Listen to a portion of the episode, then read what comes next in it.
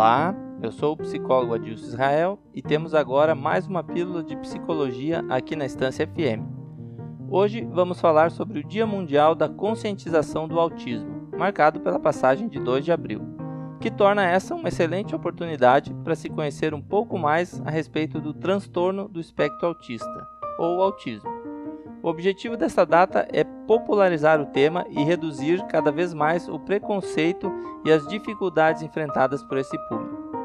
Usa-se a expressão espectro, pois o autismo é bastante complexo e os indivíduos não apresentam um quadro padrão, e podemos observar diferentes manifestações e intensidades do transtorno. O autismo pode ser percebido ainda na infância e persiste por toda a vida da pessoa. As causas do autismo ainda não são bem conhecidas, entretanto, são considerados o envolvimento de fatores genéticos e ambientais. Ainda assim, é importante dizer que o autismo não se transmite e não é causado por hábitos nem por acidentes. Como a maioria dos transtornos e doenças, quanto mais cedo for feito o diagnóstico e iniciado o tratamento, melhor é para o desenvolvimento da pessoa.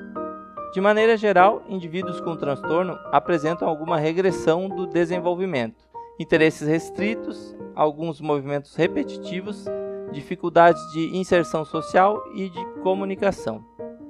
Embora hajam vários sinais que possam sugerir que uma pessoa tem o transtorno, somente um profissional pode confirmar o diagnóstico. E precisamos ter cuidado, pois há uma série de mitos irresponsáveis a respeito do autismo. Esse diagnóstico não é realizado rapidamente e pode precisar do parecer de mais de um profissional. O dia a dia da pessoa com autismo pode ser cheio de obstáculos particulares, que não parecem grande coisa para os outros. Atualmente, esse transtorno não tem cura, mas existem muitas pesquisas em andamento que buscam novas possibilidades de tratamento.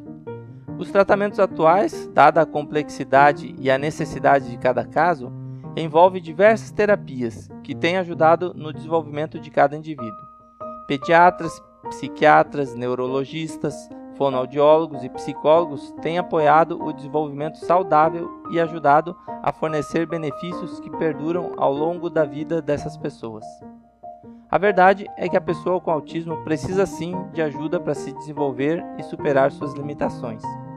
Quem enfrenta este problema vai precisar de muito amor, carinho e atenção.